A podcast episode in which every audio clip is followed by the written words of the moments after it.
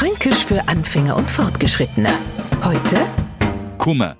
Natürlich machen wir alle Neufranken mit unserem Dialekt oft einmal an Kummer, weil ihnen halt ein paar Feinheiten fehlen. Zum Beispiel zu wissen, dass mir unter Kummer nicht bloß das verstehen, was man andere bereiten kann. Na, bei mir Franken, wenn Kummer, da erscheinen wir, er treten auf, sind präsent in aller Pracht.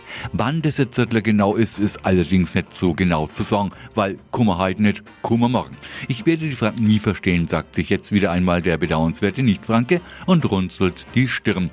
Das nicht zu tun kann ich Ihnen nur raten, denn vor lauter Stirnrunzeln Kummer bloß nur mehr Kummer falten, bevor es jetzt gar nicht mehr mit Kummer, Fränkisch Kummer, Hochdeutsch einfach kommen.